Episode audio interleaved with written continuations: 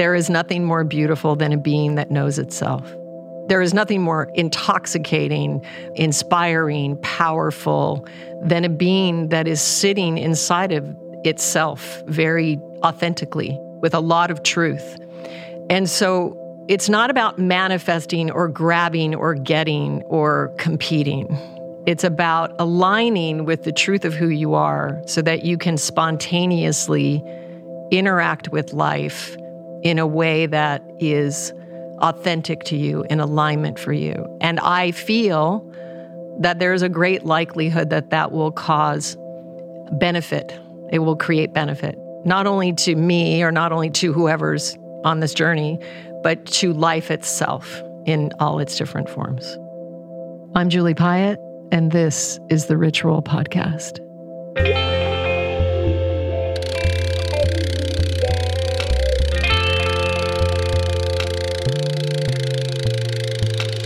Rich Roll Podcast. What's up, spiritual seekers, mystical wanderers, citizens of Podcastlandia, the podcast verse? It is I, your keeper, Rich Roll, safely sequestered in my studio space, promulgating, as always, the high vibe wavelengths, courtesy of some of the world's best and brightest. Welcome. So it's been a minute, but today, keeper of the flame, prophetess of things metaphysical, Julie Piatt, aka Srimati, returns to swim in the holy waters of the unworldly. For those new or newer to the show, real quick, Julie is my wife. She's my partner of 21 plus years. She's a best selling vegan cookbook author. She's also the founder, CEO, and mother arc of Srimu, the best plant based cheese in the known multiverse. She's the host of the For the Life of Me podcast. She's the ethereal matriarch of the online spiritual community Water Tiger. She's also a musician, a yogi, a healer, an entrepreneur, a mother of four, basically all the things. And our microphone communion shall commence forthwith, but first,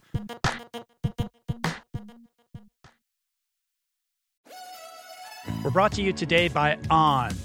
I am a total gearhead. I love researching the latest technology for the sports I enjoy. And I've learned that people often overlook apparel. But what you wear isn't just clothes, it is, without a doubt, technology.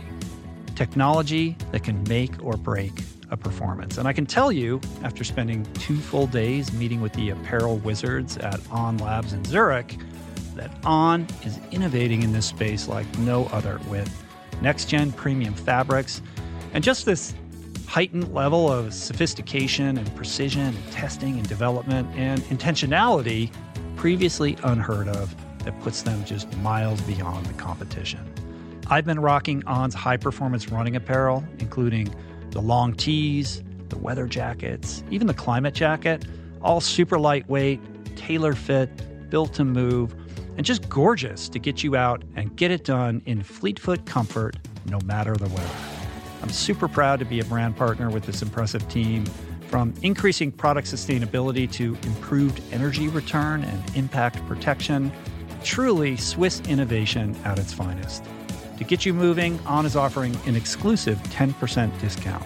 To redeem, head over to on.com slash richroll and use code RICHROLL10 at checkout. We're brought to you today by Birch. If you're serious about optimizing your sleep, listen up. I've spent countless hours researching and testing various methods to improve my nightly shut eye, and I can confidently say that it all starts with a good foundation.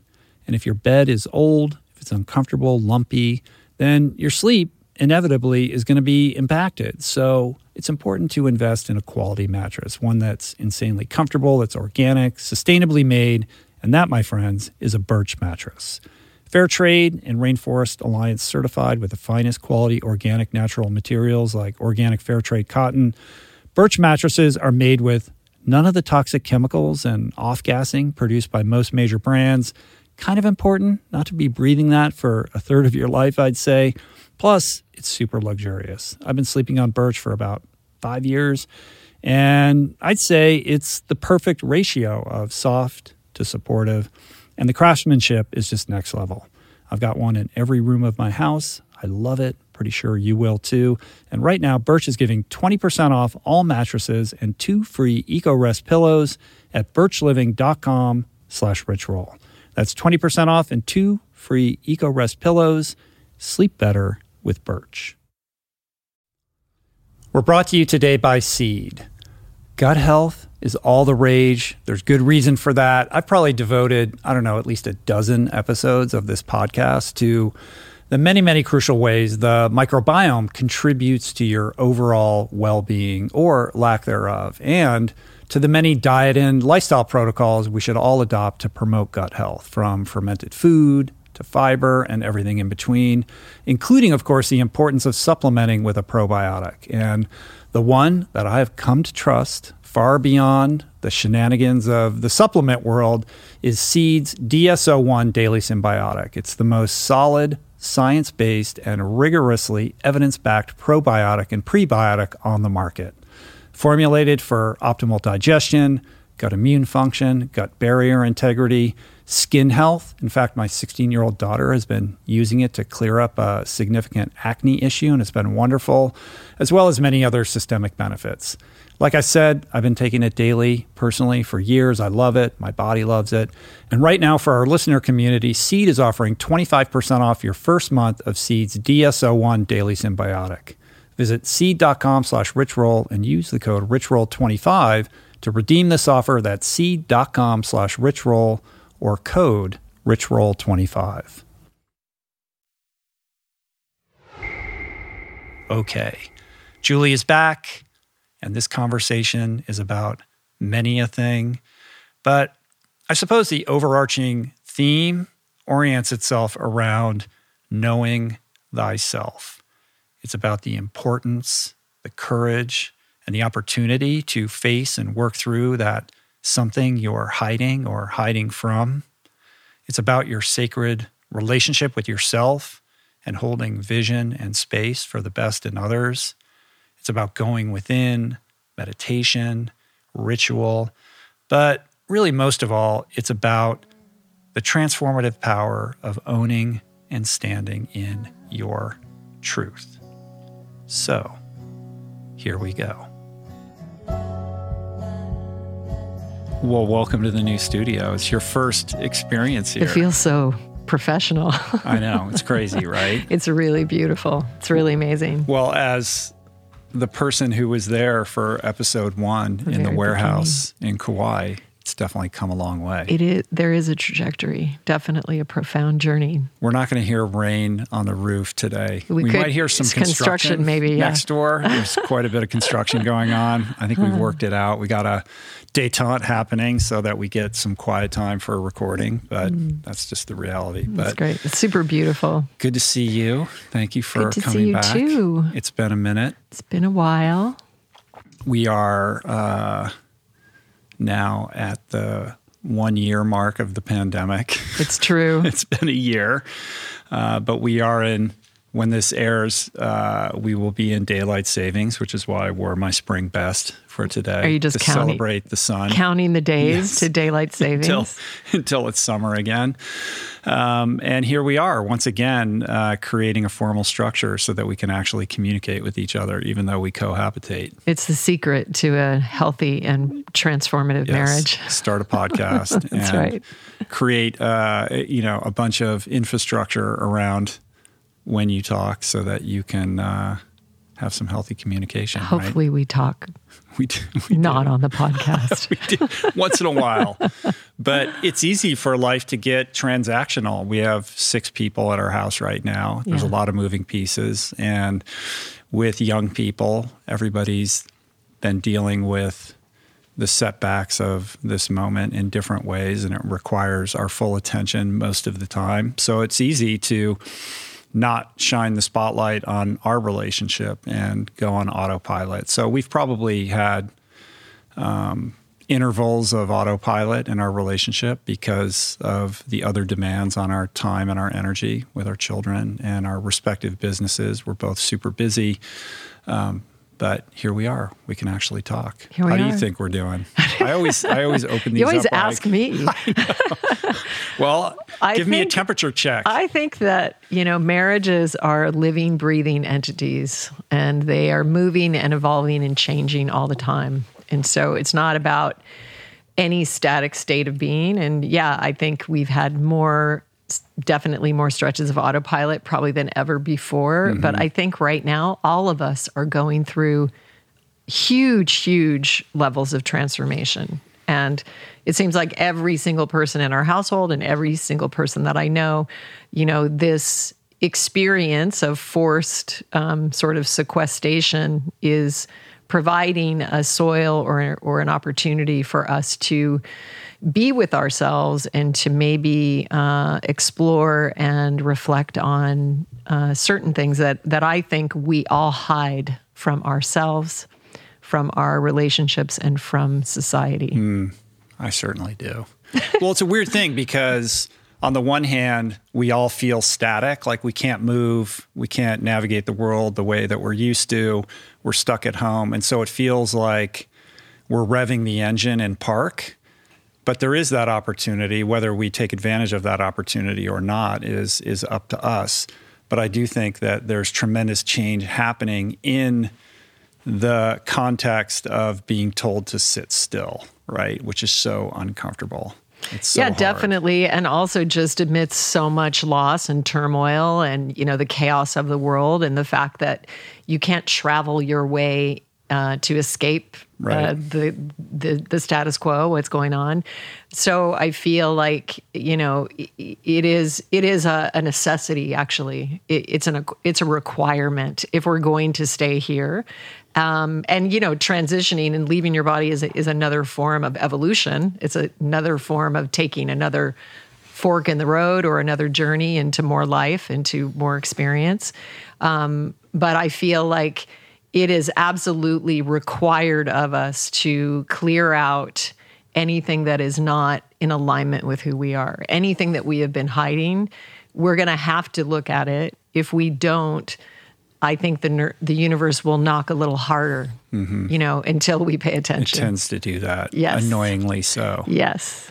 So just so people can get a visual, um, you're looking beautiful today, by the Aw, way. thank you. Um, one thing that I've noticed that you have done is you've really doubled down on your med- not just your meditation practice, but your devotion to ritual. So much so that our bedroom has been transformed into one gigantic altar where you can't even actually walk in the room. You got to tiptoe around various artifacts and um, you know sacred objects that you've peppered all over the space.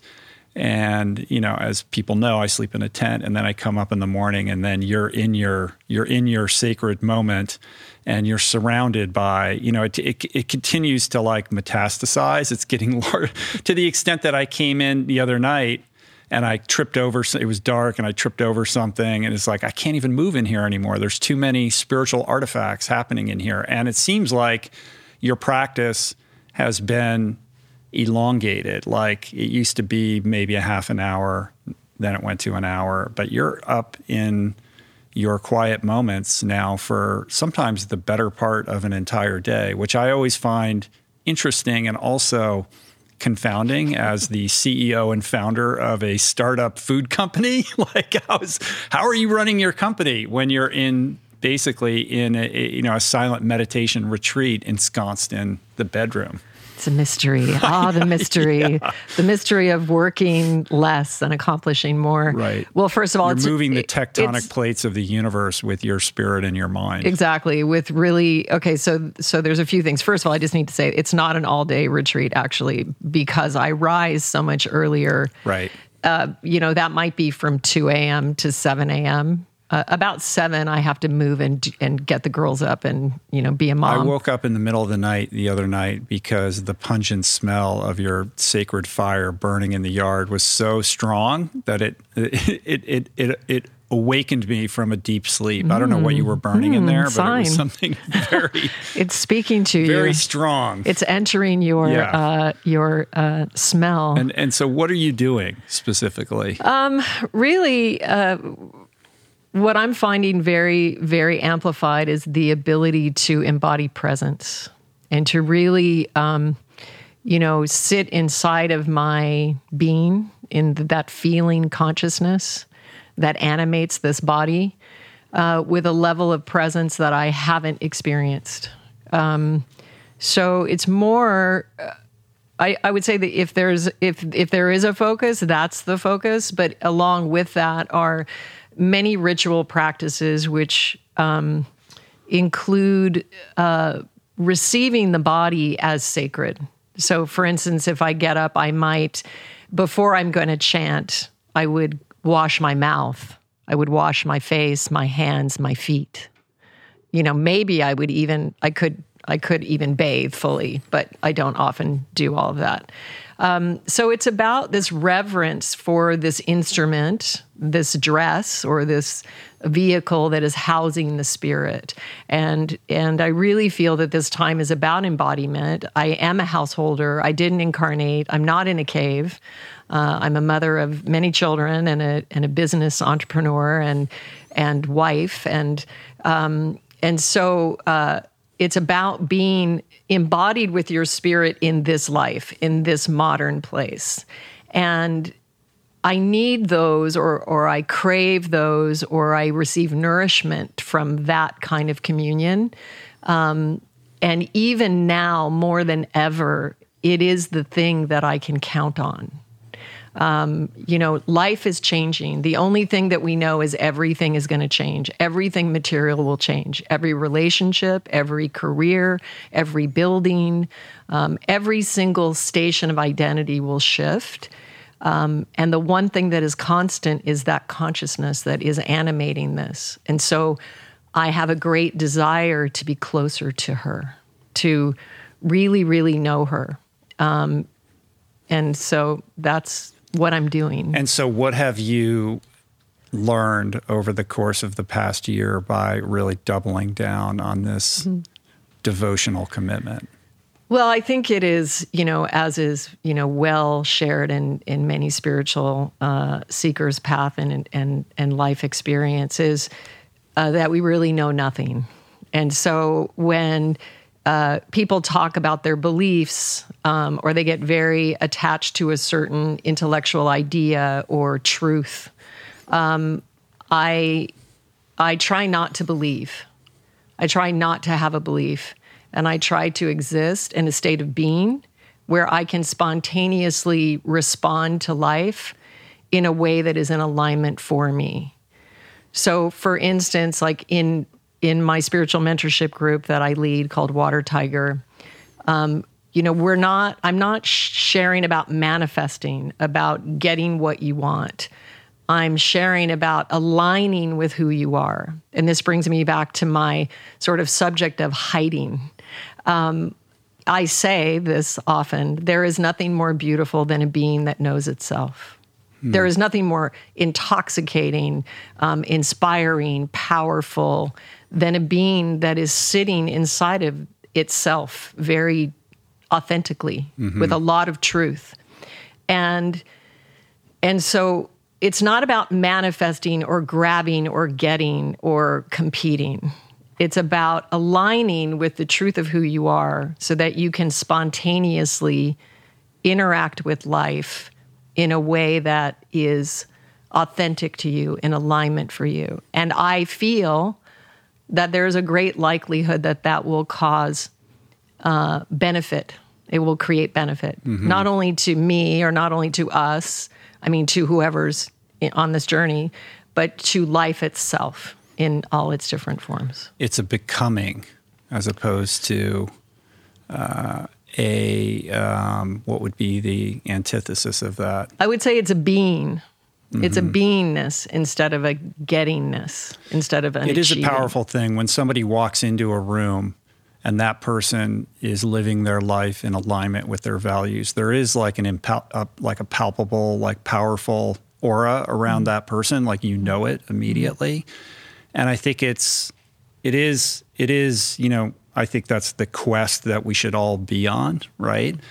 Um, I think that that process has become complicated by in a, a wired culture in which we're so interconnected, such that when an issue arises, rather than sitting with yourself to figure out how you truly feel about X, Y, or Z, you can go on Twitter and just canvas all these opinions of all these people and then decide, well, I kind of like that guy, so I guess I see it the way that he or she sees it, which is a shortcutting of the real process of trying to understand, like from first principles, like, well, what is this really about? How does this sit with me? What are my values? Where does this align or not align with my, you know, gener- my basic disposition?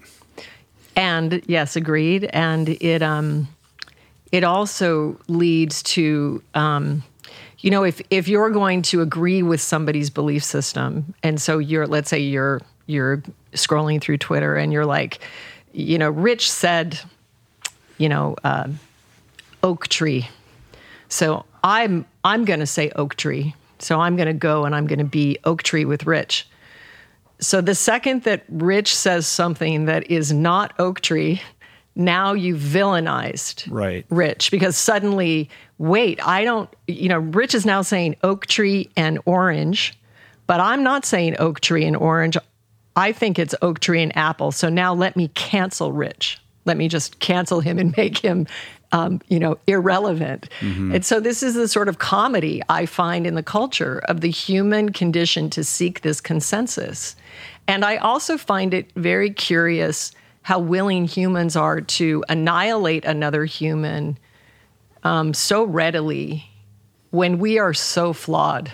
Like all of us have had dark moments in our life, has have made missteps it, it's um, it, it it touches me deeply. It, it feels um, very uh, very delicate to me, like very fragile, and almost like it it's a danger to to really step into criticizing somebody or making fun of somebody. Um, it's like um, we are all we all at some aspect are one um, we all have many different flavors, completely unique flavors that we're sharing.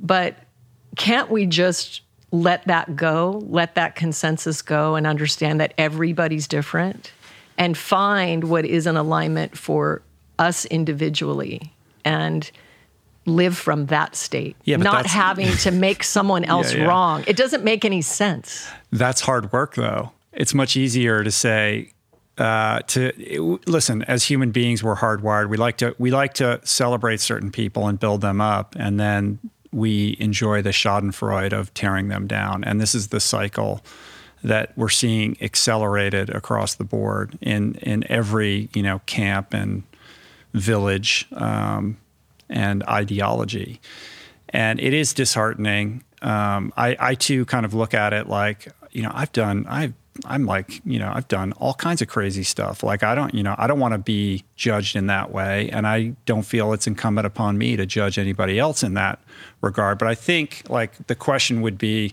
why do we feel compelled to tear people down in such a villainous manner? And if I had to estimate, I think it has something to do with the fact that if you haven't done that internal work to really know who you are, then your sense of identity is somewhat fragile and it is um, sort of dependent upon this lattice work of these other people out there and what they think and how they see the world. And if that person changes their mind, that becomes a threat to your sense of self or identity because that sense of self is fragile and not as robust as it would be if you engaged in that process of, of self understanding. Yeah, definitely. And I mean, to me, it's all a question of spiritual connection. It's like we're not feeding the spiritual connection as the first point of entry.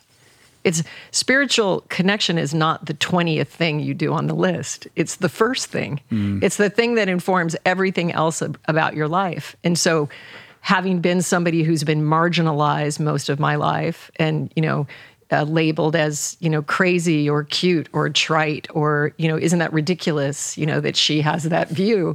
Um, to me it's intelligent. I mean i just i just want the least amount of suffering for myself and for humanity. And so the place where that where that redemption lies or that solace or that care or that love and compassion is in spiritual connection, direct spiritual connection, which we don't need a priest or an ism or a religion or anybody's permission to have it. We have it inherently. Hmm. So, how does somebody who is listening to this and is feeling some resonance with what you just said, but has no experience with any kind of uh, spiritual connection, how do you translate that into something actionable for that individual? Well, I think what's needed are techniques. Okay, so there's a lot of conversations, like conversation we're having now, and conversations can be really meaningful. And you know, your show has literally been it's been trans and transformative. You were going to say transcendental. Transcendental. Like, no, I was like, no, it hasn't quite been transcendental. No, no it, I think it. I think it definitely has been for many, many, many people. So I'm not saying the conversation isn't helpful. It is, but when you get down to it, you can't really know something that you read in a book or that you hear somebody else say. You have to experience it for yourself, which is why life experience is so valuable. All kinds of life experiences, um, but I think it's the techniques of meditation, of uh, of yoga nidra, of sitting in tea ceremony, of being present. It's the will, it's the calling to divine, it's the choosing to experience life as a divine journey that cultivates these energetic experiences that become a knowing inside of you. And then when you have the knowing, uh, you know, you're really, there's a, a saying that truth doesn't defend it simply is. Mm-hmm. So here you are in the state of being. You know, a, a being who's rooted in being isn't going to go fight for peace or argue about which political party. It's like you it's like there's a power in staying quiet. Staying quiet. I'm not saying you don't do anything and you go to a cave and you don't live, but staying quiet until you're really aligned with what is true for you. And if you're really aligned with that, then you can really be effective in your actions in your politics, in your love for planet Earth, in whatever you're doing. But if you've never taken the time to know yourself, you're you're not there.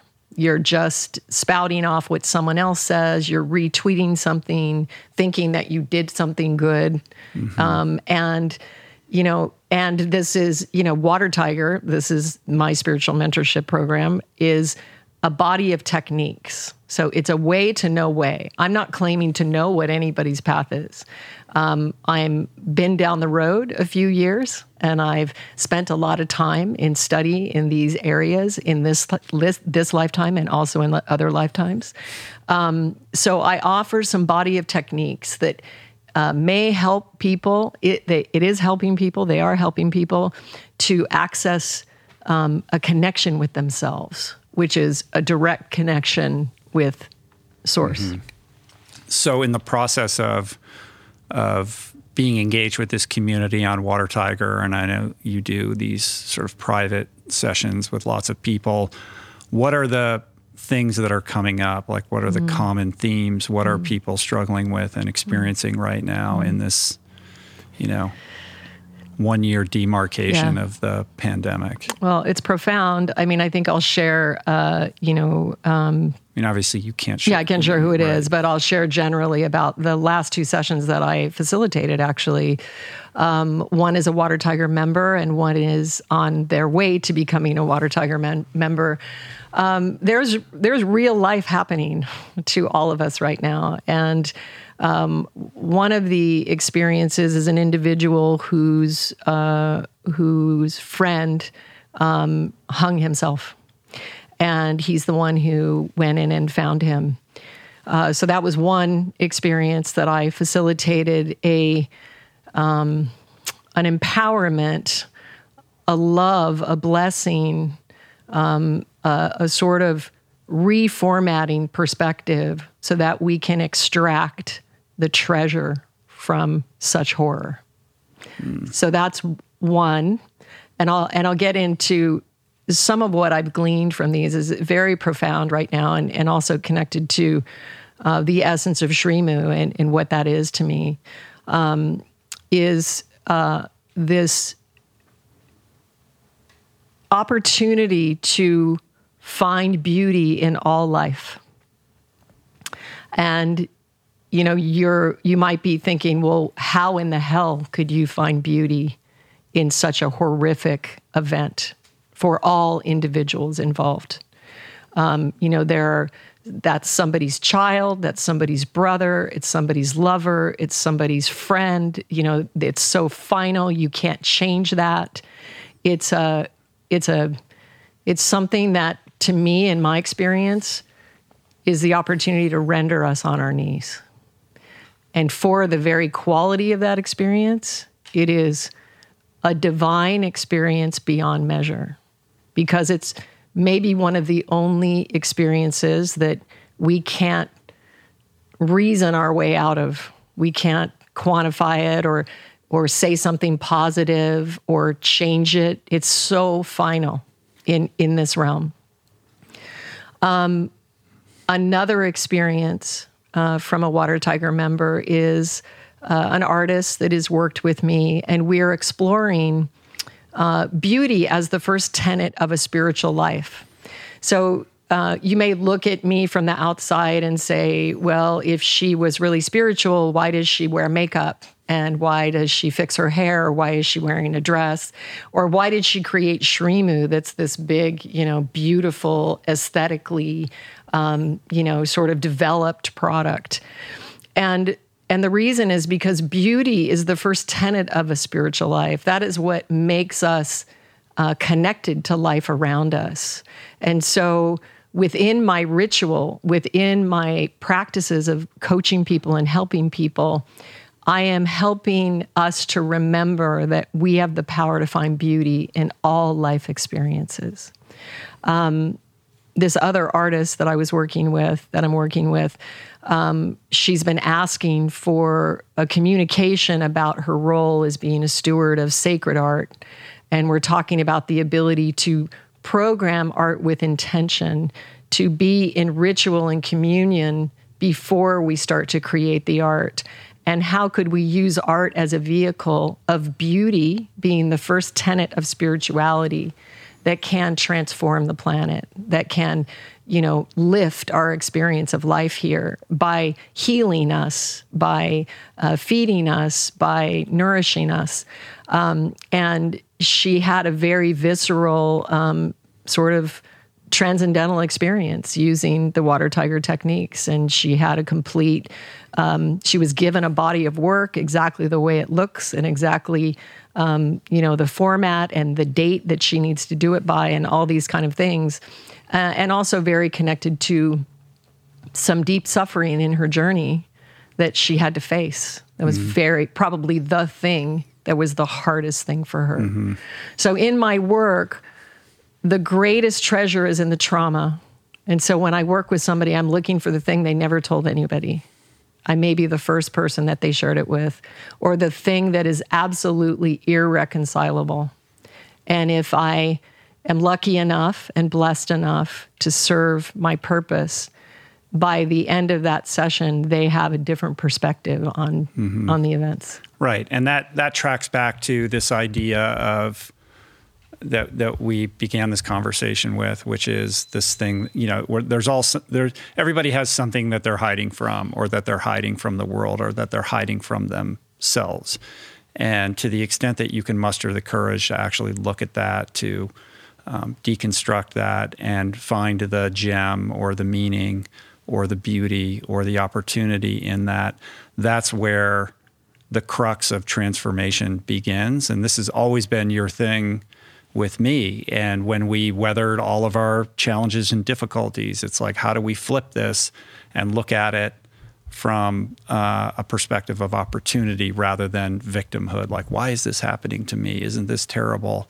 Instead, like this is your divine moment like this is the opportunity that you've been waiting for and just that mental shift as difficult as that might be or as kind of counterintuitive or or challenging to like inhabit that in your body.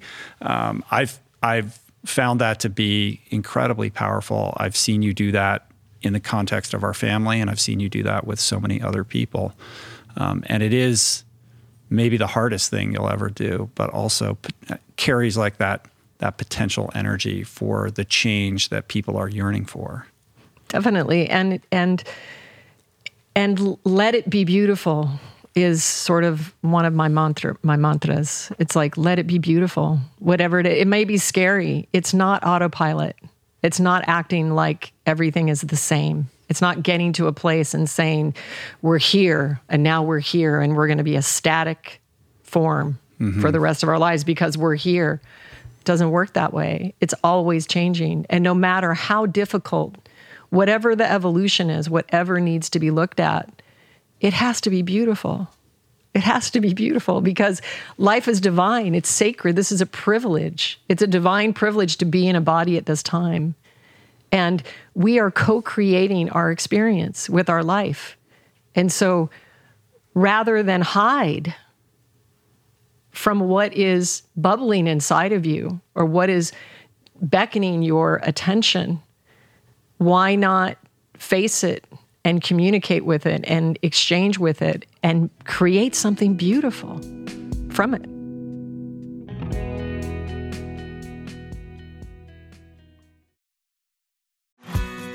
We're brought to you today by Recovery.com. I've been in recovery for a long time. It's not hyperbolic to say that I owe everything good in my life to sobriety. And it all began with treatment, an experience that I had that quite literally saved my life. And in the many years since, I've in turn helped many suffering addicts and their loved ones find treatment. And with that, I know all too well just how confusing and how overwhelming and how challenging it can be to find the right place and the right level of care, especially because, unfortunately, not all treatment resources adhere to ethical practices. It's a real problem, a problem I'm now happy and proud to share has been solved by the people at recovery.com who created an online support portal designed to guide, to support, and empower you to find the ideal level of care tailored to your personal needs. They've partnered with the best global behavioral health providers to cover the full spectrum of behavioral health disorders, including substance use disorders, depression, anxiety, eating disorders, gambling addictions, and more. Navigating their site is simple Search by insurance coverage, location, treatment type, you name it. Plus, you can read reviews from former patients to help you decide. Whether you're a busy exec, a parent of a struggling teen, or battling addiction yourself, I feel you. I empathize with you. I really do. And they have treatment options for you. Life in recovery is wonderful, and recovery.com is your partner in starting that journey. When you or a loved one need help, go to recovery.com and take the first step towards recovery. To find the best treatment option for you or a loved one, again, go to recovery.com. What is the meaning of life? What happens when we die? What is our purpose here? If, like me, you ponder these delicious existential questions, I have got just the thing for you. It's called Soul Boom. It's a podcast hosted by everyone's favorite best friend and my friend, the deep thinking and deeply hilarious Rainn Wilson, where he communes with intellectuals and entertainers, theologians and philosophers in intimate exchanges that tickle the mind, heart, and yes, the soul. Subscribe to Soul Boom on YouTube or wherever you get your podcasts and explore other groundbreaking series at voicingchange.media.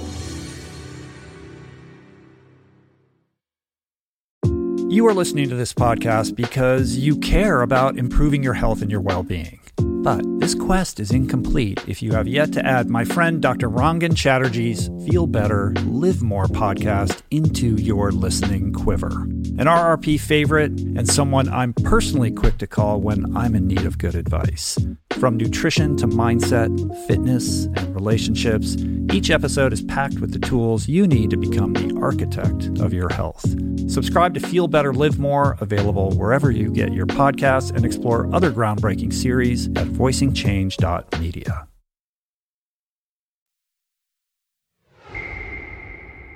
One of the things, and we've talked about this before, uh, that I think is um, powerful, but also challenging to me is this idea that you don't want to rob someone of their divine moment, right? Like if somebody's going through a hard time, whether it's emotional or financial, or maybe they've you know experienced the death of a loved one or maybe you know they lost their job they can't pay their bills whatever flavor that shows up in the idea of you know we have this urge like we want to step in we want to intervene we want to help we want to alleviate the pain we want to solve the problem but that's also the the opportunity to step back and allow that person that experience because there's some lesson that needs to be learned as a result of running that gauntlet. Mm-hmm. And so it's this tension between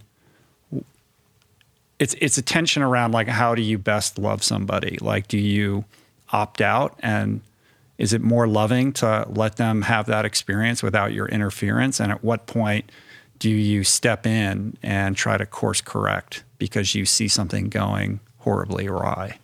I think this is this is a really good question, and and for for me, it's less about what you do and more about the energy with which you are viewing the individual.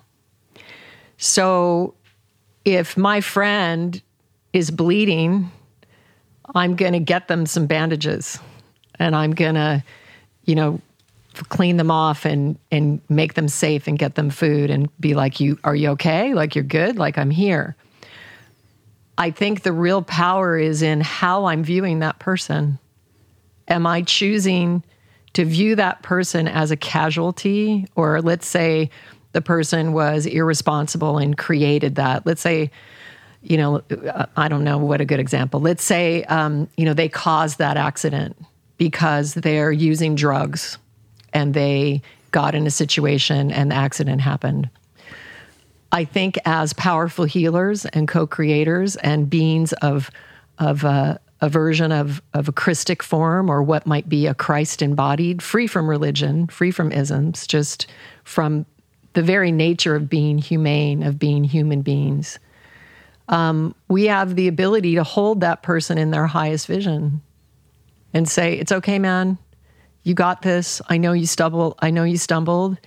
I see you as such a beautiful being. You have so many amazing qualities. You know, I love this about you. I love that about you. And I know you're struggling. Uh, and I'm I'm not going to solve your problem for you. I'm not going to intervene with my judgment. I'm just going to hold you in love, knowing that this force, God, creation, has you and that mm. you're in your process. And how does that work for you with parenting? it gets a little bit trickier. Yeah, I mean, and this is um, this is a subject that is t- difficult to talk about because we actually don't have permission to talk about it. Right. We're not going to talk about our kids um, specifically, um, but it's it's the same thing. But I the mean, general uh, idea of like when do you, when are you in the allowing well, and when a, are you in the uh, you know I'm going to intervene here. Well, trust me, it's a I think it's a dance, right? yeah. And I mean, there's many times I'll just go in to check on to check on them to make sure they're there and they they have they're not hurting themselves and they're fine and and you know uh, I trust my mother's intuition. I mean, you know, trust me, a, lot of people are considering to have suicidal thoughts. It's especially now, you know, and especially in our youth. So I think you have to keep a close eye. But I think uh, when you come into judgment, thinking that that's going to stop the action, um, nobody changes in a field of judgment. People mm-hmm. change in a field of unconditional love and compassion and that's not that hard with with our kids because you know we all adore our kids you know? Right but i think what is happening is everybody's under duress. The anxiety levels are through the roof. People's economic situations are being challenged. And so parents are you know feeling a lot of anxiety disproportionate to what they're used to. And without you know a level a deep level of awareness it's very easy for that anxiety or stress to leak out onto the children. And the children are under their own level of duress with having to do their schooling from home. And like it just becomes this soup of mental unfitness in which nobody's you know kind of acting as well as they would like to act. And it creates you know a lot of chaos and and and problems and i think we're seeing this epidemic now of you know children struggling with you know how to navigate this world where their entire life is on screens and they can't see their friends mm-hmm. or go to school parents mm-hmm. who are under stress you know they're not happy that their kids are in this situation they're trying to work from home all of these things are unprecedented and creating complications that we haven't developed you know tools for mm. Yeah definitely i mean you know, I would say there's always these opportunities in being a parent. You know, it's like it's sort of part of the journey. You know, you're there's going to come a point where your child just cancels you and you know thinks right. you're completely like outdated and irrelevant, and you know that's part of the journey of going. There. Yeah, definitely, we're we're there. We're. I always thought I was going to be the cool dad no, who was always hip to what's happening, and that's it's like that is definitely not. No one is the cool dad yeah. to their kids. No. no one is the cool mom. So I mean, and I would say on the other side, there's a lot of benefits from being sequestered, from you know quarantine that have that have, uh, as I'm going to say, added five years onto our lives. Mm-hmm. I mean, mm-hmm. possibly saved our children's lives. Maybe it kept. Maybe they're unhappy and they're kicking dirt, but they're in a more contained space than they would have. You know, we we don't we all we aren't God. We can't see exactly what the journey is, but um, you know, listen, it's a, I think it's a great hilarity of the universe that, you know, that as a mother, I give birth to a baby that needs me like for every single thing. Like it's this symbiotic union. And then at some point, that being grows up and it's just like, fuck off. I mean, it's kind of funny because you're just like, you're like, what is going on here? You know? Um, so that's kind of, I think, a funny thing from the universe. But I think that in general, I think as a culture, we hold our kids back too long. I think they should go mm-hmm. into their own living spaces with like communes at age 12 with their own, you know, bank accounts and they should be they should be look, you know, treated as adults much sooner because there's so much turmoil between them still being in the house. Um, and you know, like I said, we're cool parents and mm-hmm. uh, and we have it too. So um, yeah, um, uh, I think I think the unconditional love part, though, uh, the more you can cultivate that within yourself, and and let's be clear, it doesn't mean that you don't have preferences.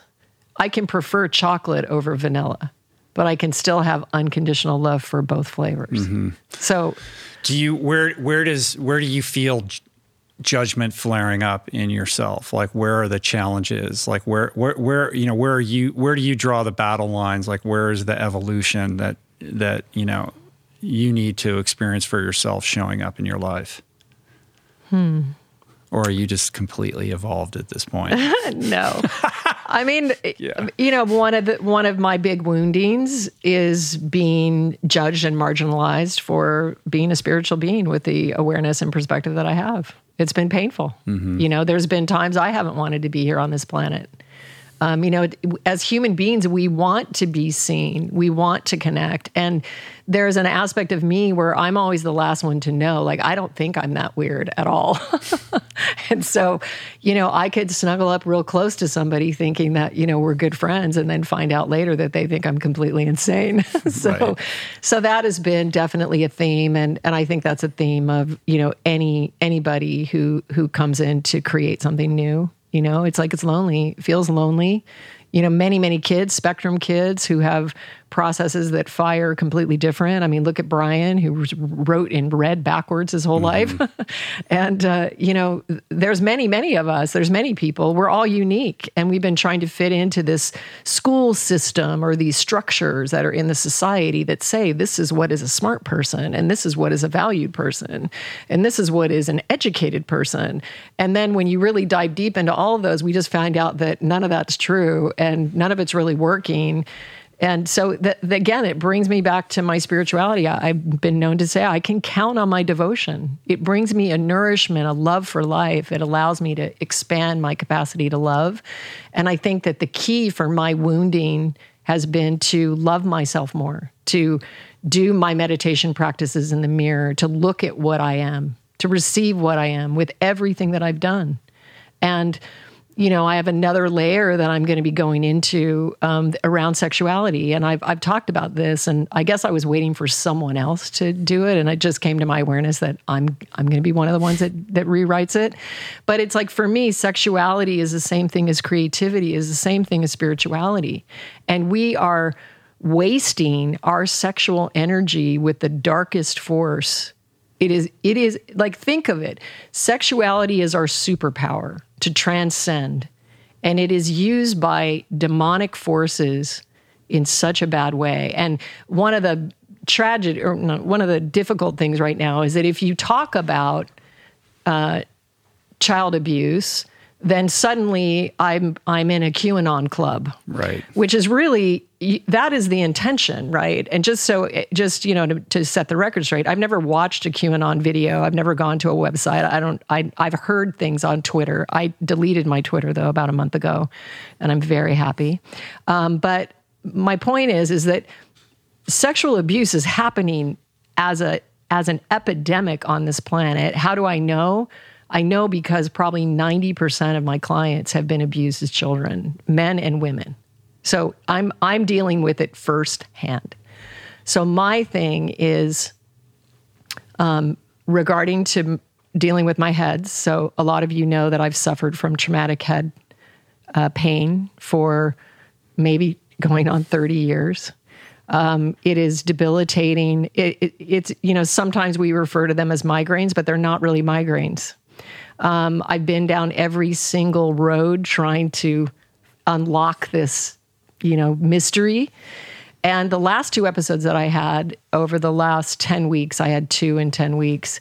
I mean, I was sobbing from the pain. Like, literally, I'm exhausted from this trajectory.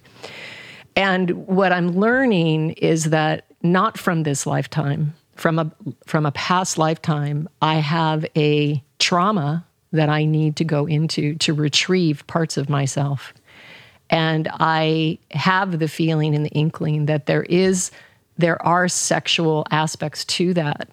Um, and these are directly related to me reclaiming my power as a seer, as a, a being that um, has a more expanded sight than what I have um, in this capacity. And that's going to be really difficult to look at you know? And I've been very open about um, my uh, time of my life where I had very promiscuous sex when I was in my teens. I was trying to fulfill like this this void of my father and this bad this um, not bad but a not good relationship with my dad and I was trying to figure it out. I was trying to find that and I hurt myself terribly.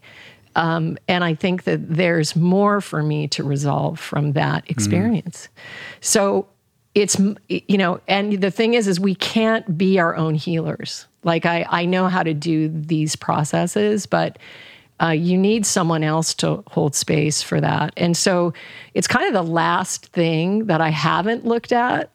and if I go through this mm. and my headaches don't go away, I'm gonna, you know, just be like, yeah. I don't know what to do. Right. And well, I really, there, it's the, it's also your attachment to mm. finding a solution that I think causes you additional suffering? Not maybe, and I would say no, probably no, honey. I mean, yes, I had a point where I was, yes, I, this happened the, the, last cycle. Well, there's I, been a couple times yeah. where it's like, I think I'm on top of it. Yeah, and then you get hit again. Well, and the, disappointment that true. you experience. That's true. That's true. And I just went through that to a great degree, actually, because I did this whole Ayurvedic cleanse and I was like tracking, like I was like, I was like, I'm on this. And then it came and I remember I was sobbing in your arms and I was saying, I'm so disappointed. I remember right. saying yeah. that. Yeah, you're right.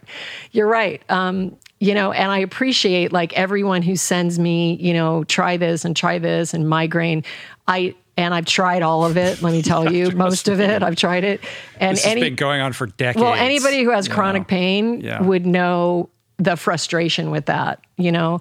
But I, I just know for me, my lens of who I am, the answer is going to be in this in this mystical journey for me, and so so anyway, getting back to sexuality, is it, it's come back into my forefront um, that I am, uh, you know, going to participate in rewriting the way that we experience sexuality, the way that we um, interact with that force. Um, because it is literally our treasure and and because of the nature of it it's also been reversed and infiltrated even in the you know sexual like honey i didn't mean to just tell you on the therapist i mean on the podcast that i'm going to be a sex therapist now but that, no it's sounding like that's where it's this kind of sounding heading. like that no but a lot of it's been uh, also manipulated because it's an easy place to manipulate if you don't know how to create the energetic boundaries. And I'm not talking about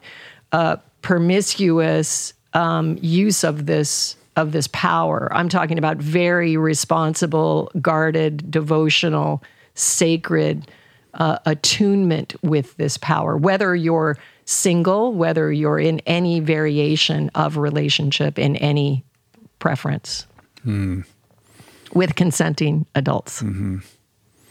I love it.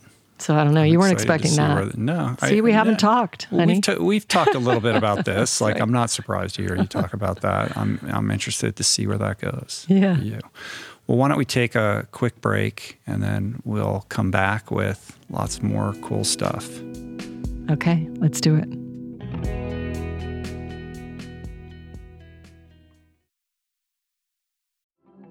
There are certain rare people who have a powerful voice and know how to use it.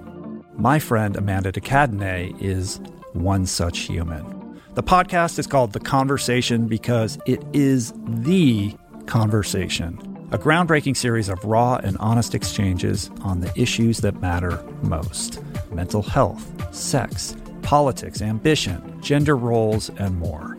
Listen to the conversation wherever you get your podcasts and explore other groundbreaking series at voicingchange.media.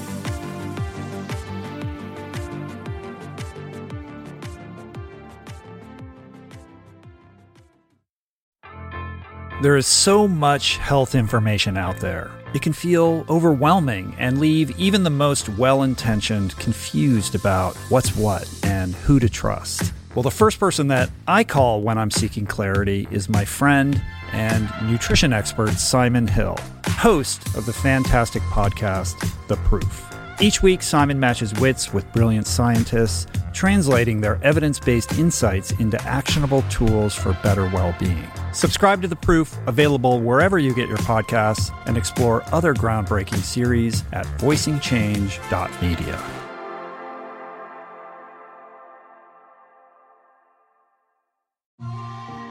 I'm super proud to announce my next venture, Voicing Change Media. This beautiful consortium of thinkers, storytellers, artists, and visionaries, all committed to fostering meaningful exchanges and sharing thought provoking content. Voicing Change Media will feature shows like The Proof with Simon Hill, Soul Boom with Rainn Wilson, Mentor Buffet with Alexi Pappas, Feel Better Live More with Dr. Rangan Chatterjee, and The Conversation with Amanda de Cadenet. You can explore this network and all its offerings at voicingchange.media.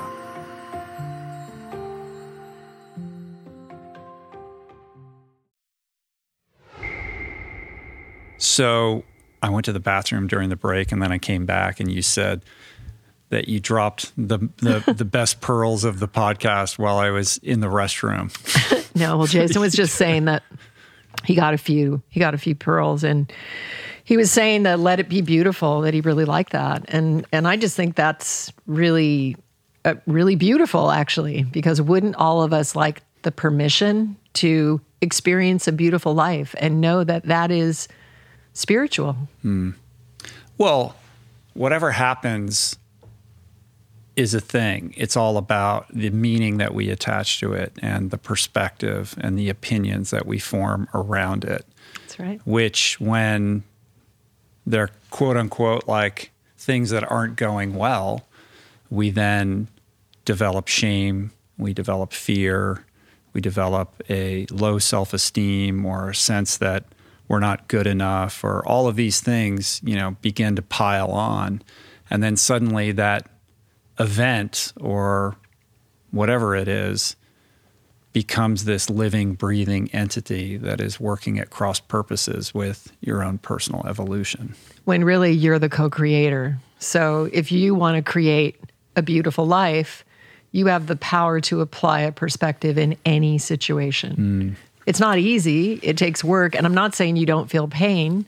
I wasn't standing, uh, sitting with this individual who came to me in the face of his friend's suicide and denying his grief. I'm not doing that. We're fully going into it, we're fully sitting with it, but we're choosing to apply a higher meaning to it. Mm. And through that, there is transcendence and there is evolution. And something that was the most horrifying act could become the most beautiful act because of what it catalyzes for the future. I just did a podcast with this woman the other day. I was a guest on on her podcast. Her name is Allison Haddon. She was introduced to me by Andy Puddicombe, the mm-hmm. Headspace founder. Um, and Allison is somebody who is suffering terribly from cancer mm-hmm. at the moment. Her her body is riddled with cancer, and she's had multiple bouts with it. And you know, it's serious, like very serious. But rather than sit at home and feel sorry for herself, she started this thing called No Time to Waste. And she's got this podcast and she's like, I want to talk to all these cool people that, you know, I respect or whatever. And she reached out to me and it was an amazing conversation. But what I took away from that was just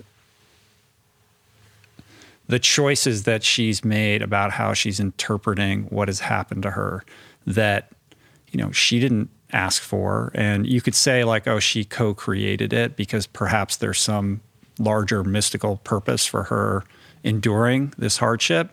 But you know, it happened. It, you know, it, it, did happen to her. Like it didn't happen because she did anything to. Her personality wasn't like I want right. to have this. Yeah. Um, and she could very easily you know play the victim and she's not mm-hmm. she's like she had like the most positive outlook on everything and she's like this is what i want to do and i'm not going to sit at home and like i'm doing this thing and um, it was very inspiring and it really helped me mm-hmm. kind of you know reframe it put it, it obviously somebody like that is going to help you put things into perspective and i just found it to be really powerful. it's very inspiring and very beautiful. Mm. and yeah i mean all we have is this present moment so who knows? I mean you know the world could blow up tomorrow or you know i could leave here and and die in a car crash or you know anything can happen it's a mystery we don't know so she could have a spontaneous healing and not die at all or mm-hmm. she could transition and go into another realm where you know life is a different experience and yeah. you know the she told me sorry to interrupt but yeah. she she uh she t- she she emailed me a couple hours before we were supposed to record and she said, I can't hear in either of my ears. I have to go to the hospital. There's a good chance that I'm going to have to postpone the podcast because she thought she might have to go into emergency brain surgery, that she had a, an, another tumor in her brain that was pushing against her ear mm-hmm. canals or something. Mm-hmm. It turned out to not be that, but she was fully expecting that. Mm-hmm. you know, she's like apologizing her. for you know, perhaps having to postpone mm. scheduling this thing. And I was like, that's unbelievable. So profound. Mm. Anyway, sorry, I, I did step gets... on what you were trying to say. No, it doesn't matter. That's amazing. Mm. It's incredible. Um, let's talk about some other stuff. Okay. You want to bring us up to speed on Srimu? You've got Srimu. this beautiful I actually have like a, I have a I have a pre-announcement. my team do. my team is maybe going to be really mad at me, but what? I feel really good about this. Well, um, we have worked very hard to refine our margins and to um, improve our shipping channels, our distribution. Um, our production is phenomenal. I am so proud of my sacred makers. Um, As the mother arc. I'm the mother arc of yeah. my sacred makers. uh, it's just such an amazing product. I'm so I'm so honored to be the one to bring this through, and I've created really just this artisanal cheese, not cheese that rivals dairy cheese. And the reviews are just crazy. I mean, um, I actually brought one wheel from Erewhon Markets. I want to give a shout out to Erewhon. Uh, they are the only retailer that I'm in right now. Um, and uh, Victor, one of the managers at Calabasas, was telling me that w- the customers raving about it is one of the f- most fun things that he's experiencing. So, um, so anyway, in Erewhon we have three flavors, um, but we now have um, four different box offerings. Um, one of the exciting things is uh, later on in May we're going to have a two wheel, which is going to be uh, a really great offering for Right, a lot we of should people. just say for people that perhaps are newer to the show that Okay. Srimu is your plant-based cheese company, artisanal wheels of cheese that is the evolution of It's cheese. the next evolution the next of cheese. Mm-hmm. evolution of cheese. But if you like your your camemberts and your bries and you like that like really fine aged wheel of cheese with your you know your your wine or your bread or whatever, like this is the plant based version of that that's better than anything you could possibly imagine. But your business, Erewhon aside, is essentially a subscription box Right. service. So people go to the website, srimu.com, S R I M U.com, and you launched with a large box that had, I think, four wheels and two balls.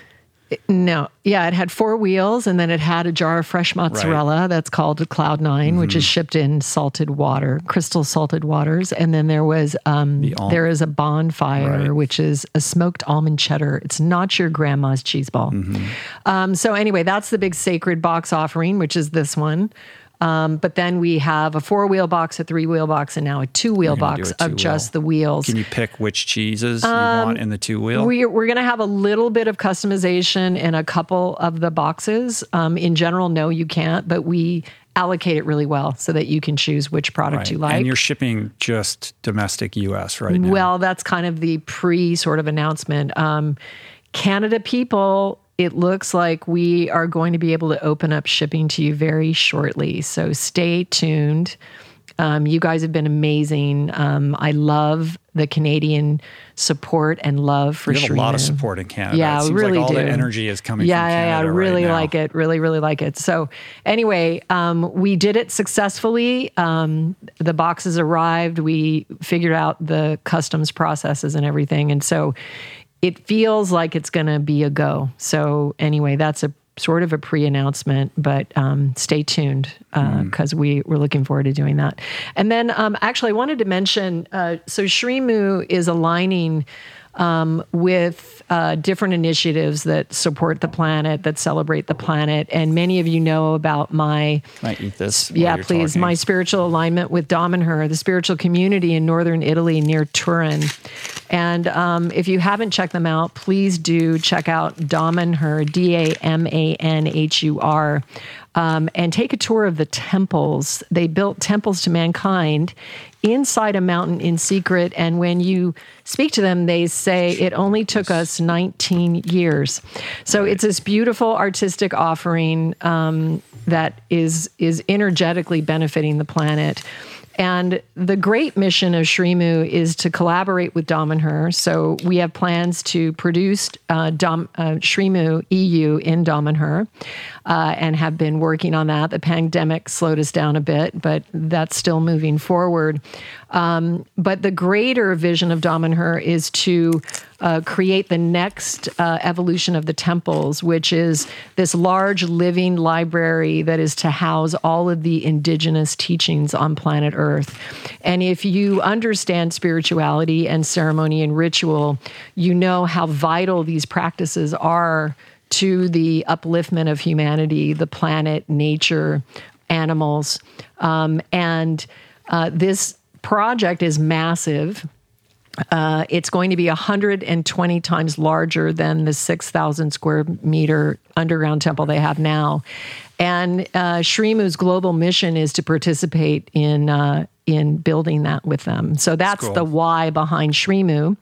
And then recently, um, uh, I met up with my friend Natasha Severino, who is a makeup artist that I met from Lucy and Jan.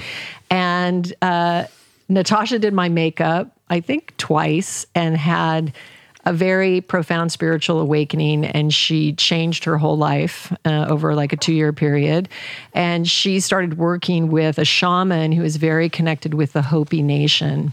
And recently we worked together, and um, she reached out and just said, um, you know, Julie Srimati, uh, the Hopi are suffering terribly because of COVID. Um, they are in an area that does not receive governmental support and they need clean water and they need compost toilets. Um, 120 of their tribe have transitioned during this time, and there's only 12,000 Hopi that live, that are alive. And so um, Srimu is going to align with them, and we're going to um, help to get support for these very, very magnificent, sacred, sacred members of our human family. Yeah, that's very cool. I mean, I don't know a lot about the Hopi predicament, but um, if I'm not mistaken, they were not provided with reservation land, correct? And That's what I understand. Up, they they ended up settling in the midst of the Navajo Nation. Yeah, it's right? it's like in the in the center, and as I understand it, and I'm not an I'm not an expert in in any way, um, but uh, there's a ring of Navajo or Dene uh, is the is the correct term for that tribe, um, but they're in the center. And and as I understand it, the reason they were not placed by the government is that they refused to allow mining on their land. So they've just been there, you know, sort of without governmental support, and now the runoff of the mining from the Dene land has contaminated all of their water supply. Mm-hmm. And so, you know, once again, we have these very dire um, conditions on planet Earth due to our lifestyle and the things that we do. And, you know, getting back to very basic human rights, human right to have clean water and food and shelter and land. And these in the spiritual realms, the Hopi are very sacred um, beings that hold a certain coding and energetic. Um, I don't know it. I haven't interacted with it in a great, you know, in a deep way. Um, but I do know that they are valued, treasured, um, you know, indigenous uh, frequencies that we need to care for. They also have the dopest traditional the dopest, attire. Yeah, you have yeah, ever seen. You guys can see it. The water thing is real, though. I mean, so many of them don't have clean water. Arsenic is a huge problem. I think there's something like 27% of them that don't even have complete plumbing, 18% with no running water, and some villages have no tap water at all. So it's quite a crisis. I think there are some there is some assistance that's happening right now. I don't know the status yeah, so, that. Well, Natasha works with a shaman, uh, Marza, and she's, you know, she's, you know, on the ground and has interacted with this particular tribe and many other indigenous all over the world. And so, you know, she's there in communion with them. You can't just contact you know you can't just call them up you mm-hmm. know like they're right. they live in their sacred ways another thing that they're suffering from is that they have a very specific rights when somebody transitions and they're and they're not able to do those rights now because of mm. covid so there is a gofundme and um, you know we we need support for anybody that also has you know water solutions or compost toilet solutions like you know any sustainability genius or anybody who feels called to support in this way. But you know money um, will help. And uh, i think they're trying to raise initially like 50 grand um, to uh, just get them the water that they need and the and the waste processing. All right. Well, I'll link up that GoFundMe Thank in the show notes. That. Thank you. Also, if you've never heard of Damanhur and you want to learn a little bit more about that wild, amazing place, I think the website is just damanhur.it, right? Do um, damanhur.foundations. Oh, damanhur. And there's a there's a nonprofit link that you can donate there, and you can take a, a little mini tour of the temple. Cool. It's quite extraordinary. Do we want to talk about Lorcan a little bit? We do. Let's talk about Lorca. Lorca. We call him Lorca. So Lorcan, Lorcan, Lorcan O'Herlihy is a beautiful artist, architect, designer, fine artist, mm-hmm. painter professor of architecture, and he's the mastermind that designed our home. Uh, which we've gone into in the past on the podcast. I don't know that we need to recount that whole story, but he's become a dear friend. And over the many years that have transpired since he built our house, his architecture firm, Loha, L O H A, has matured from designing single family homes into large urban projects with a very socially conscious bent to them. Mm-hmm. Um, and he's got this new book out called Architecture is a Social Act. It's a, of course, it's a beautiful book because he's a he's a beautiful artist. Mm-hmm. Um, and it's it's a very cool um, kind of primer on how the spaces we design are so influential in our lives, which is something we've talked about with our home that we're very blessed to live in.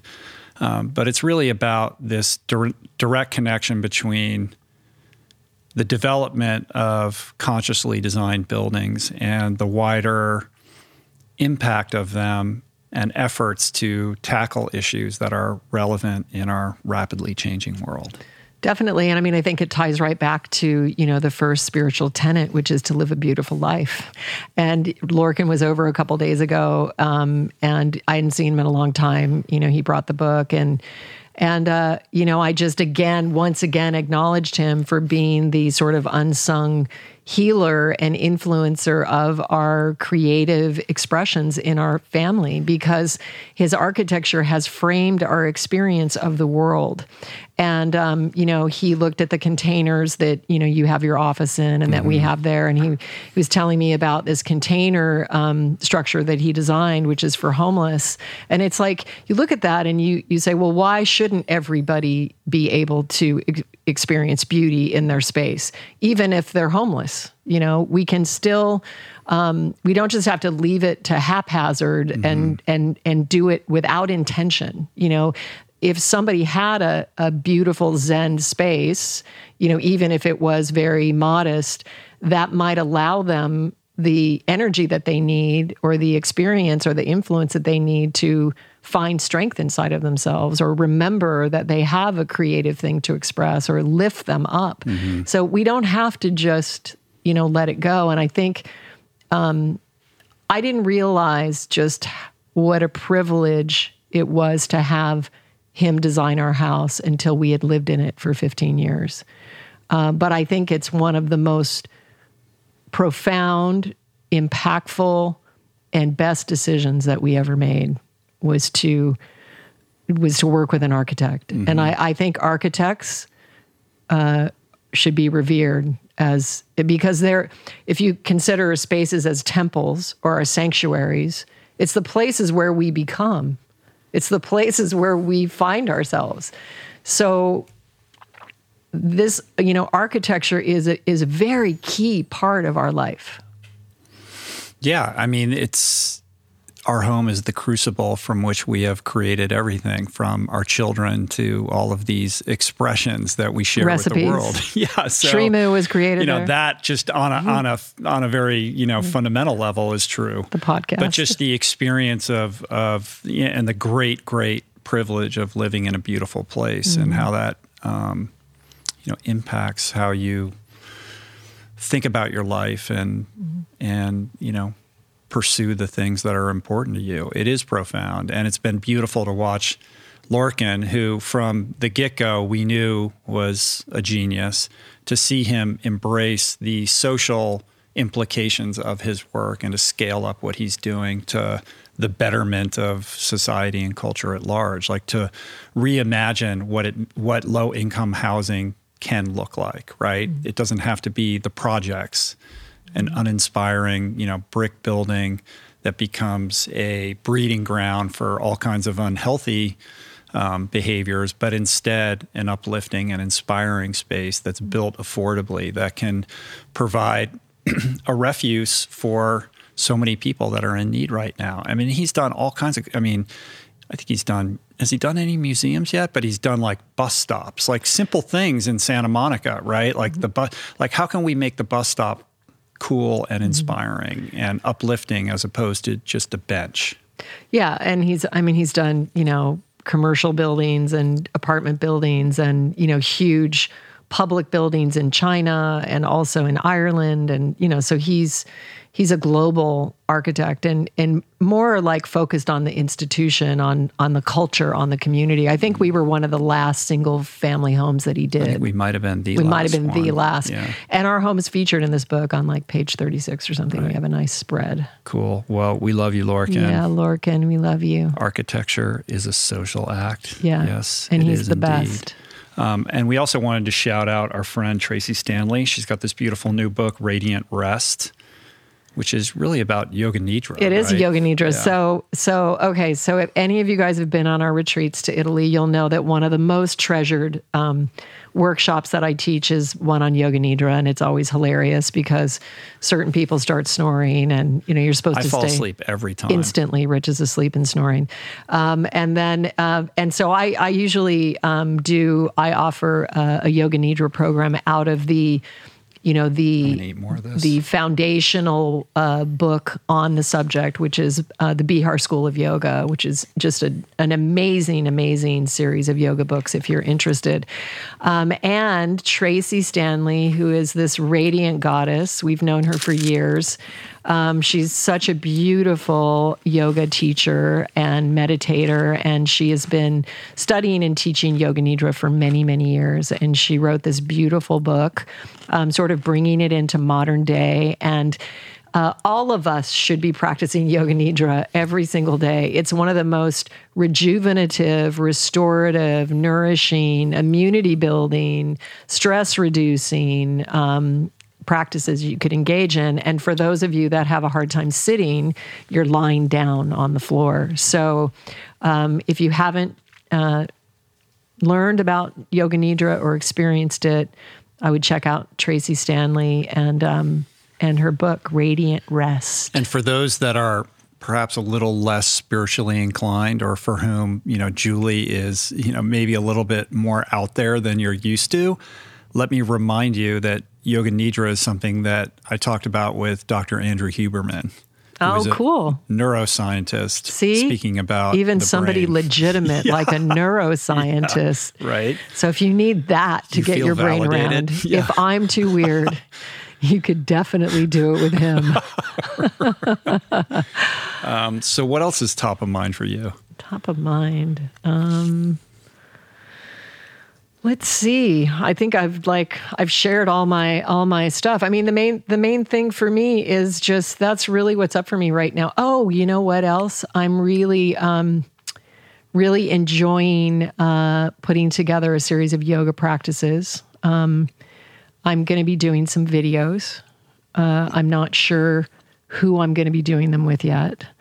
Um, but I, I really, really just, you know, you're talking about my my practice is extending for hours during the day, and I just don't know what I would do in life if I didn't have the tools and techniques to get me into that space, to allow me to commune to that with that energy. And really, yoga practice, like asana yoga, is at the foundation of everything that I've done in my life. I mean, it is the thing. I mean, I met you in a yoga class, so um, taking the you know the need to get all into the lineage and just um, offering it for me it's a way to get life force in the body life force in the body still a very deep practice my practices are going to bring you into an expanded presence um, it's not about light or quick movements or you know I don't know. It's not light.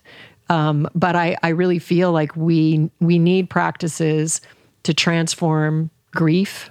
Those of us that have said goodbye to our loved ones, and especially during this time with so many restrictions and so many questions, um, we need uh, a practice to process trauma.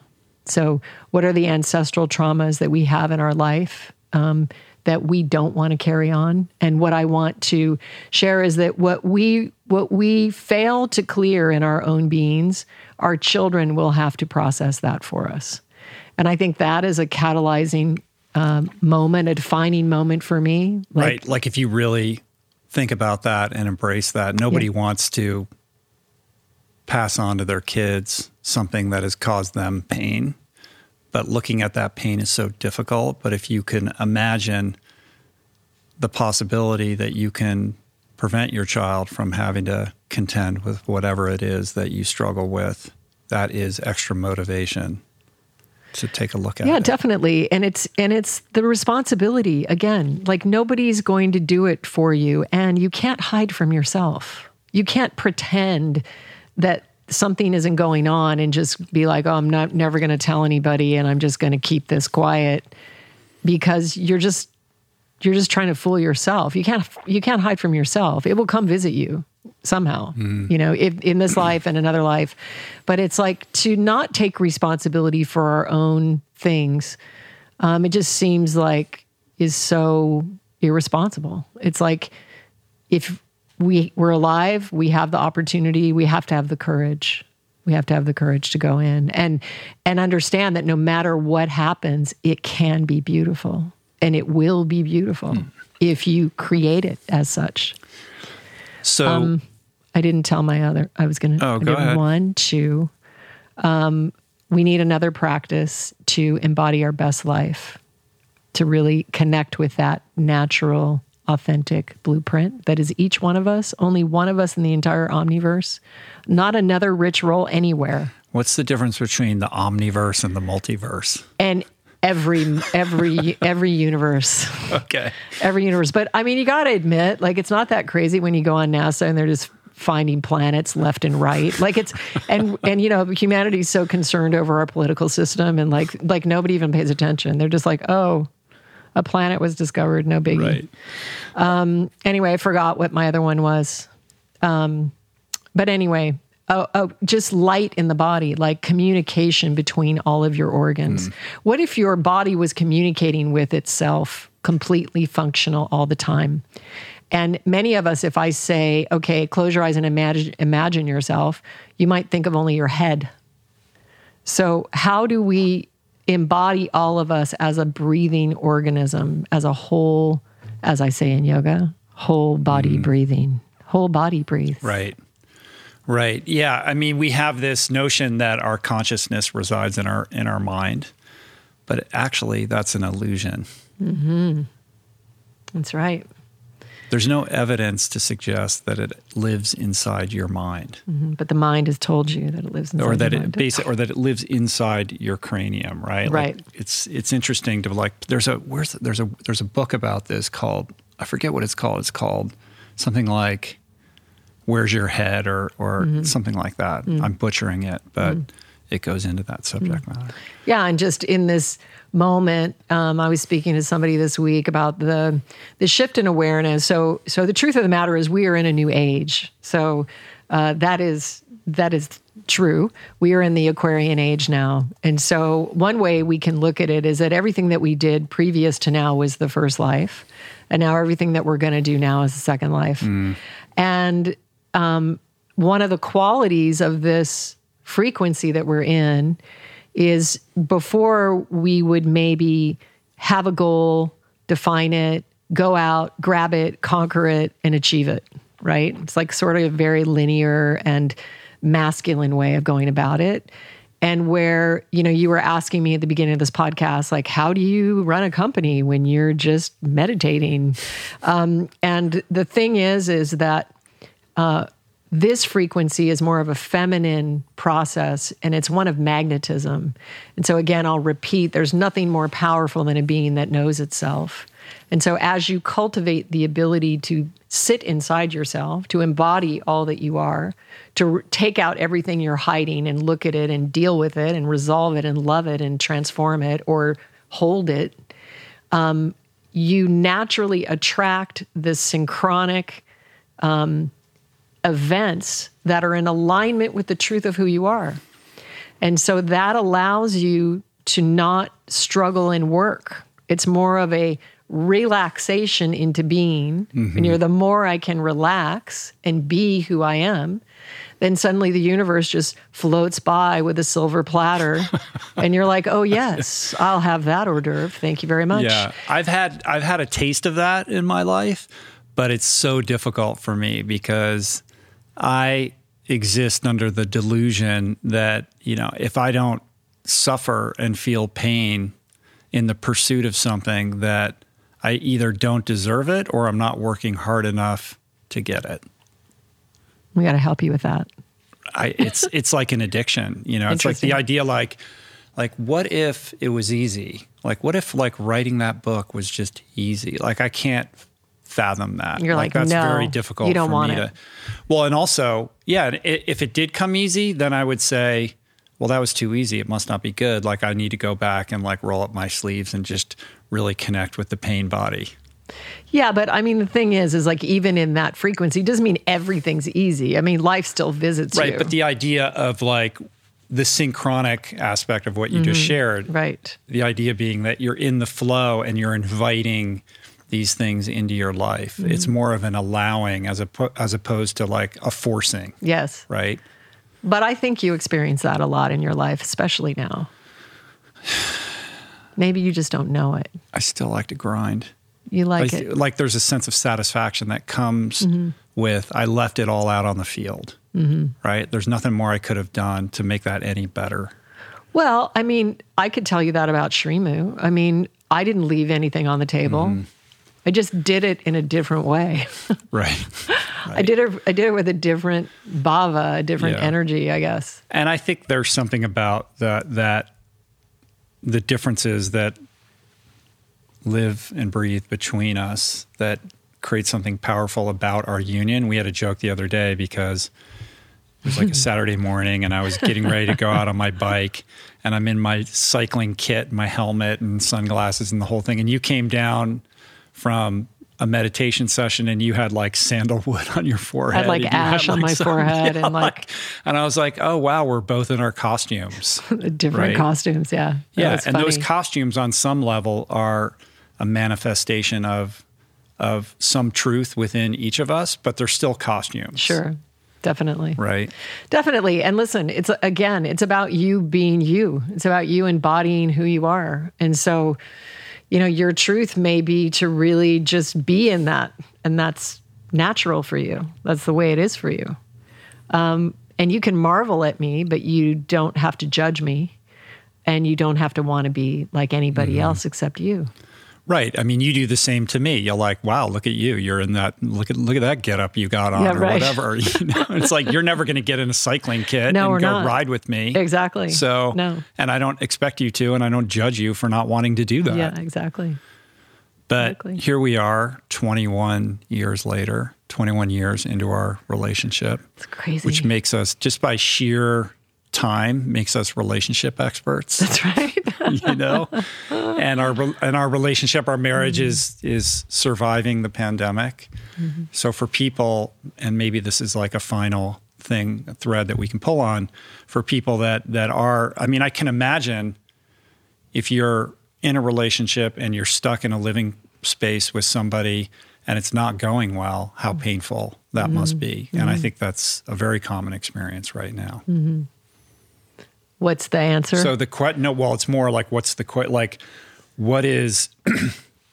let's just talk about tools for navigating tricky relationships. Hmm. Like for us, so much of it is about communication. I mean, we're well suited to each other. We've been we were together forever before the pandemic, so it's not like oh, we just met and now we're in an apartment. Mm-hmm. But Yeah. a lot of people are in that situation. Well, I mean, I think again, it's like this is a this is a moment. It's an opportunity. It's a it's a great shift. Everybody's going through huge changes. Our cultures, our systems, our money, our art, the way art is sold, uh, our we travel. Had a, we had a big conversation about NFTs Yeah. with Mathis at dinner the other night. Like, this is going to, you know, sh- as an art student, like, pay attention to this Mm-hmm. because this is going to change the nature of art and Yeah. how it's valued. Maybe you should explain that to the listeners. Do you think they all know? We no, it's too. You don't have time. if you don't know what that means, then we're just not going to explain it to you. Yeah. So, um, so the thing is, is um, it's a time of transformation. This is this is what it is, and so I think many of you that are listening to this, you you know this within yourselves. You know if you're at a crossroads or if there's a choice that's come up for your review. And I still maintain, you know, what I what I've always represented and what has been the foundation of our relationship, and that is you're here to live your life. Like you're here to live what you what is inside of you. The the treasures are inside your own heart. And so it just leads me back to the beginning is you got to look at whatever you're hiding from. What are you hiding from? You can't hide from yourself. At some point, you're going to have to experience, interact with, reconcile. And no matter how scary it is, communication, first of all, with yourself is the first step. and then communication with those around you. And hopefully, you know, it's not always easy for people because not everybody are great communicators. But if you can communicate what it is you're feeling and you know, you have the possibility to rewrite the way relationships are rewrite sexuality, rewrite what it means to be married. I mean, for goodness sakes, no one's straight anymore. One of my kids said to me the other day, he's like, Mom, no one's straight. Um, you know, so it's like we uh-huh. have all this sexual identity. Everybody's yeah. pan, fluid, bi, whatever, you know, transgender, what all this stuff's coming up. And so it's like, uh, we need to just love ourselves and understand that it's going to be okay and that everything must change. Everything has to go through a transformation. And so, because I don't like suffering, I want you to do it in the most gentle way possible. I don't like humans to suffer. Um, I also think we should refrain from an old idea of a patterning that means X when someone breaks up. You know, that we can do this. People make fun of it, you know, oh, I'm consciously uncoupling, like, oh, that's so funny. But it's actually like if you really love somebody and you you really love them, then you would want what is best for them in all in all places, in all stages of their life. And you know, you and I, our vows were to support each other to realize our greatest dreams. That was what we mm-hmm. said. And I think we've done that. I think we've, you know, we've held up to that. And every relationship is changing and moving and you know, it's not about where you were or the old story. It's about what who are we today and what are we doing going forward and what is left to be uncovered inside of me? What is left to be uncovered inside of you? And how can we support that? You know, so um, I think you know, it's all about you and you. it's this deep communion with your own self. And when you learn to advocate for yourself, then you will make choices that are considering yourself first, which is rather contrary to the way we've been raised. You know, we, we think it's spiritual to martyr yourself, but no, the martyr doesn't help anybody in the end. And, you know, so wouldn't it be better to just honor yourself? And you'll find out that if you start treating yourself with that kind of respect and love and celebration, that will be mirrored back to you. Right. You will then attract a like minded partner who's vibrating on that level. Or you'll just get energy yeah. that's supporting you. Yeah. I and mean, the, in, the instinct is I feel uncomfortable with who I am I'm going to reach out and try to find somebody else and bring them into my world to salve my pain or my poor self esteem or whatever it is that I'm contending with.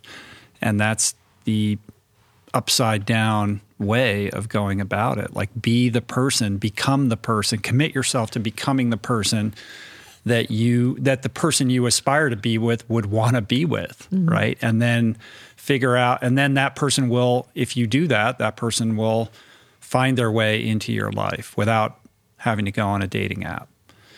And should you find yourself in that precious situation, it then becomes about honoring yourself and honoring the best of what that other person has to offer, which is very easy to say and very difficult to do. very complicated. Right. Yeah. But we have a friend who you told the story at dinner the other night about um, being told to not be on a dating app anymore. Oh, right, right, right. I won't say who it is, but well, I don't even know. I mean, dating apps, like we are totally the unexperts. Right. I got a question on None of us, the other day. Rich I have like no that. idea I about like, I can't give apps. any advice about dating. No, we dating can't even apps, speak to that. We're know? too old. yeah. We're like, you know, we're that that we're that generation. Right. We didn't do that. Yeah, I don't know. I mean, um, again, it, it everything in in my estimation, my best my best offering is it's all about building an absolutely devotional relationship with yourself. Because there's nothing more beautiful than a being that knows itself. And there's no one else that is going to find that connection except you. No one's going to do that work for you. So if you're compromising or if you've bonded with somebody over pain and pain is the subject of your life um, you have the ability to transmute that, to learn from it, to bless it, to thank it, and to if you've learned enough from it, if you haven't learned enough from it, then stay there. I mean, there's valuable lessons to be learned in all life experiences. And it's not just about one tone, you know? Hmm. But the main thing is are you getting the lesson? Are you transforming? You know, did you take away something from it? And then we have to make peace with our traumas. I think that's a good place to land the plane, All as right. they say. Thanks for inviting me on. Yeah. Beautifully eloquent and wise as always. Thank you, honey. Beautiful Julie Piatt, aka Srimati. If you want to learn more about her multiverse, uh, you should check out her podcast, For the Life of Me. You can tap into her spiritual community, Water Tiger, um, and you can order her wonderful cheese at srimu.com. But all of all things Srimati can be found at juliepiatt.com. And that's really it, right? That's it. Check out the cheese. Check out the cheese, people. You'll be happy. All right. How was your first studio experience I in the felt RRP? Very loved and cared for. okay, good. And uh, Come back. I'm very, I'm very in awe of what you have created in your life.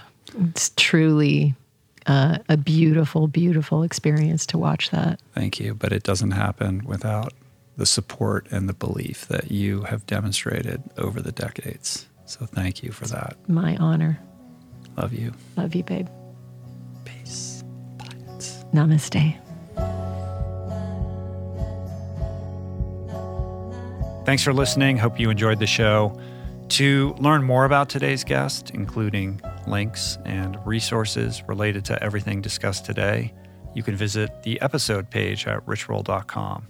And you can also find me on Instagram and Twitter at richroll.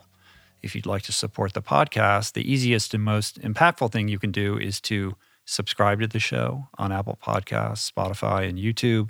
Sharing the show or your favorite episode with friends or on social media is, of course, awesome and always appreciated. And finally, for podcast updates, special offers on books, the meal planner, and other subjects, subscribe to our newsletter, which you can find on the footer of any page at richroll.com. Today's show was produced and engineered by Jason Camiolo. The video edition of the podcast was created by Blake Curtis. Portraits by Ali Rogers and Davey Greenberg graphic elements courtesy of Jessica Miranda, copywriting by Georgia Whaley, and of course, our theme music was created by Tyler Piatt, Trapper Piatt, and Harry Mathis. Appreciate the love, love the support. See you back here soon. Peace. Plants. Namaste.